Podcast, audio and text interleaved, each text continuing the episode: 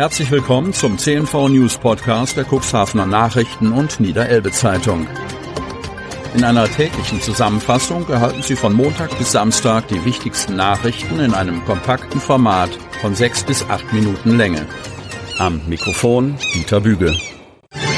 Sonnabend, 18. März 2023. Großprojekt im Hafen. Cuxhaven.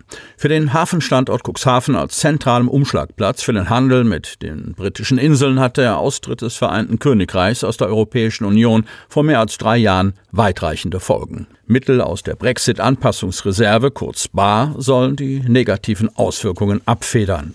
Niedersachsens Europaministerin Wiebke Osigus übergab am Freitag an die Cuxport-Geschäftsführer Michael Derese und Claudius Schumacher einen Förderbescheid von insgesamt 10,3 Millionen Euro. Der Terminalbetreiber will damit noch in diesem Jahr zusätzliche Logistikflächen für den Frachtverkehr bauen. Der Brexit in all seinen Auswirkungen ist noch lange nicht Geschichte, sondern Zukunftsaufgabe. Darum ist es konsequent, dass EU-Mittel passgenau dort zum Einsatz kommen, wo die negativen Folgen auftreten, sagte Europa-Regionalministerin Wiebke Osigus bei ihrem Besuch im Cuxhavener Hafen. Zusätzliche Logistikflächen für den Frachtverkehr werden zukünftig zwingend benötigt. Ohne ein erweitertes Flächenangebot für die zollbedingt notwendige Zwischenlagerung besteht die Gefahr, dass Logistikunternehmen für den Handel mit Großbritannien auf andere Häfen ausweichen. Wir sind daher sehr froh, dass dank der Unterstützung des Landes und der EU diese Flächen nun geschaffen werden können, berichtete Rehse beim Besuch der Ministerin. Die sogenannte Fläche B113 im Cuxhavener Hafen ist 16 Hektar groß und liegt zurzeit noch brach. Cuxport hat diese Fläche bereits vor einigen Jahren gekauft. Hier soll zukünftig alles gelagert werden können, vorrangig Autos. So entsteht eine Entlastung für piernahe Flächen, erklärt Schumacher. Diese würden für den Transport und die Lagerung von Bauteilen für Windkraftanlagen benötigt. Schon im April sollen die Bauarbeiten beginnen. Die beiden Cooksport-Geschäftsführer rechnen damit, dass die Arbeiten bereits im September abgeschlossen sein könnten. Zahlreiche Schockanrufe im Cuxland. Kreis Cuxhaven. Immer wieder versuchen Telefonbetrüger im Kreis Cuxhaven mit verschiedensten Maschen an das Ersparte ihrer Opfer zu gelangen. Laut Polizei kam es am Mittwoch im gesamten Kreisgebiet zumeist bei älteren Mitbürgern zu Schockanrufen. In fast allen Fällen wurde hierbei die Masche eines falschen Polizeibeamten verwendet. Die Täter gaben an, dass ein naher Angehöriger einen schweren Verkehrsunfall verursacht hätte und nun eine Kaution hinterlegt werden müsse, um eine Gefängnisstrafe abzuwenden.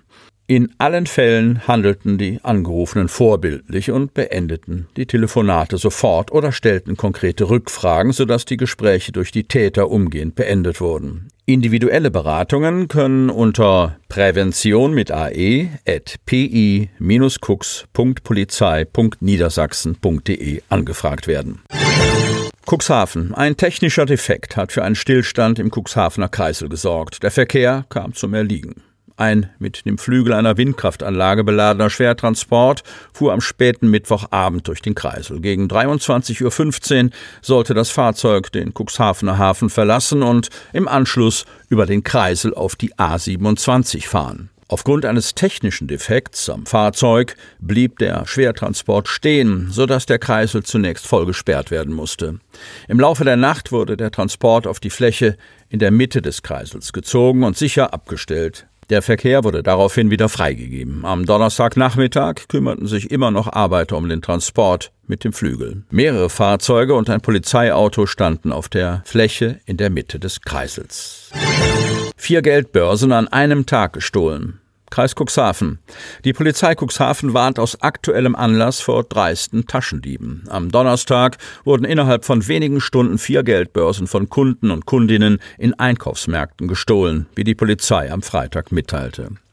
Eine 85-jährige und eine 84-jährige Cuxhavenerin wurden in der Zeit von 10 bis 11.30 Uhr Opfer der Taschendiebe. Beide Male schlugen die Täter in einem Einkaufsmarkt in der Brockeswalder Chaussee zu.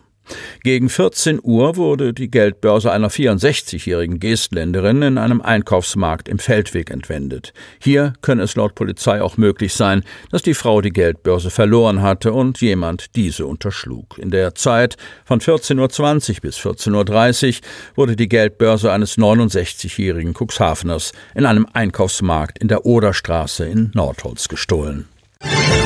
Zugunfall auf Bahnstrecke Stade-Buxtehude, Kreis Stade. Mit einem Rettungshubschrauber musste ein Mädchen zwölf ins Krankenhaus geflogen werden. Ein zwölfjähriges Mädchen ist am Donnerstag bei einem Unfall mit einer S-Bahn schwer verletzt worden. Das Kind geriet nach Angaben eines Bundespolizeisprechers unter den Zug und musste von Rettungskräften geborgen werden. Die Zwölfjährige wurde nicht von den Rädern überrollt. Mit einem Rettungshubschrauber wurde die Schülerin in ein Krankenhaus geflogen. Der Unfall ereignete sich gegen 16.35 Uhr in der Nähe des Bahnübergangs der Yorker Straße im Buxtehuder Ortsteil Neukloster. Die S-Bahn 9206 war auf der Fahrt von Stade Richtung Buxtehude. Der Triebfahrzeugführer leitete eine Schnellbremsung ein, konnte den Unfall aber wegen des langen Anhaltewegs nicht mehr verhindern. Warum sich das Mädchen auf der zweigleisigen Strecke befand oder ob es eine Abkürzung nahm, ist laut Bundespolizei noch unklar. Der Triebfahrzeugführer erlitt einen Schock und musste abgelöst werden. In der S-Bahn befanden sich etwa 100 Fahrgäste, die wegen des Halls auf offener Strecke im Zug blieben. Ein entgegenkommender Zug leitete ebenfalls eine Schnellbremsung ein.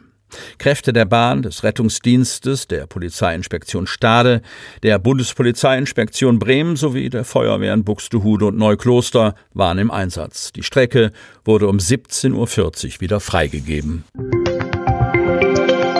Sie hörten den Podcast der CNV Medien. Redaktionsleitung Ulrich Rode. Produktion Win Marketing, Agentur für Text- und Audioproduktion.